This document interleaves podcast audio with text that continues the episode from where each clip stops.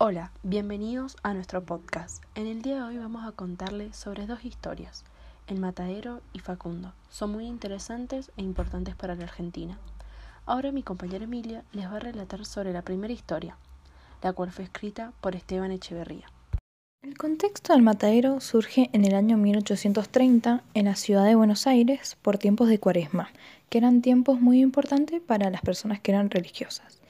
Bueno, este cuento comienza con que los federales, que eran hombres muy religiosos y los cuales estaban en todas partes, llevaban carne a niños y enfermos. Pero por culpa de la lluvia que había esos días, los caminos estaban llenos de barro. El clima era muy malo, de lo que las personas llegaron a pensar que era el día del juicio final, debido a los pecados, crímenes que habían cometido, entre otros, por lo que pensaron que el Señor les enviaba sus plagas. Y allí es donde comienza la historia. Por culpa de la inundación, estuvo 15 días en el matadero de la convalencia sin que nadie lo visitara. Los médicos pensaron que la carencia de carne seguía, el pueblo se enfermaría y allí es donde surge la guerra entre el estómago y la conciencia, el apetito y los ministros de la iglesia. El restaurador era un hombre revolucionario que lo salvaría de los salvajes unitarios. Él tenía una esposa muy querida y respetada por sus virtudes cristianas y su heroísmo federal. Luego, un grupo de chusmas estaban discutiendo, y a lo lejos venía un hombre a caballo, el cual no sabían si era unitario o federal, y lo distinguen por su vestimenta. El hombre se presenta como Matasiete. Él era un hombre de pocas palabras y de mucha acción, y era un unitario patriota.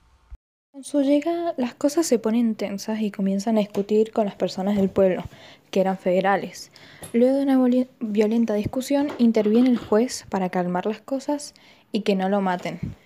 Eh, luego, a continuación, los federales ven a un unitario, el cual no estaba muy identificado, entonces deciden torturarlo, provocándole la muerte al joven, lo que esto vendría a simbolizar el silencio de los más chicos.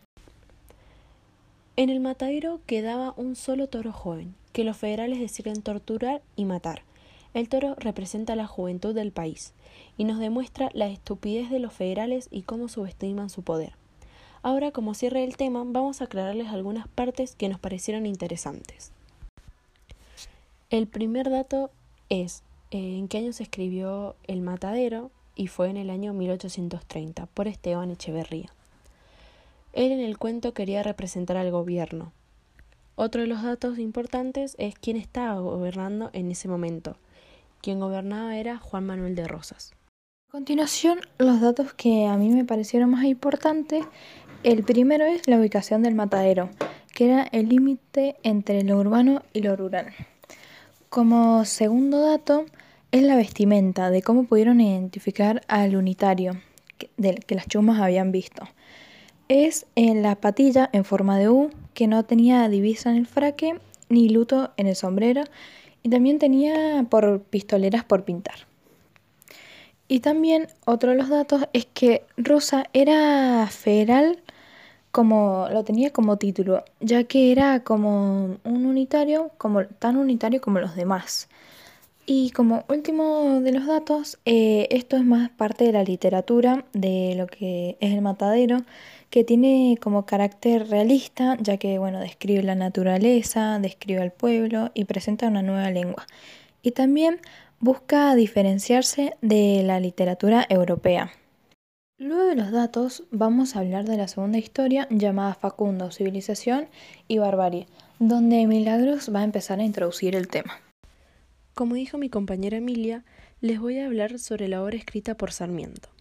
En la primera parte habla de la descripción geográfica de la Argentina, en la segunda parte cuenta la historia de Facundo, y la tercera parte es una crítica profunda a Rosas y a su gobierno. Primera parte, voy a comentarles cómo era la descripción geográfica de Argentina. La República Argentina está geográficamente constituida de tal manera que ha de ser unitaria siempre. La extensión del país es el desierto que la rodea por todas partes, la inmensa llanura, los inmensos bosques y ríos. En la segunda parte, Sarmiento habla de la vía de Facundo. A Facundo lo, lo apodaban Tigre de los Llanos. Era federal, rival de Rivadavia, que era unitario. En todos sus actos se mostraba el hombre bestia que era. Para Sarmiento, a Facundo no lo veía como un caudillo, sino como una manifestación de la vida argentina, tal como lo han hecho la colonización y las peculiaridades del terreno. En esta tercera parte eh, se muestra en la forma en la que Sarmiento critica a Rosas, donde demuestra que es un falso, que tiene un corazón helado y un espíritu calculador, hace el mal sin pasión y critica a su gobierno. Como cierre del tema voy a comentarles los datos que nos parecieron interesantes. El título plantea la antinomia, que son los opuestos, que sería la civilización y la barbarie. El segundo dato es que Sarmiento explica muy bien la barbarie.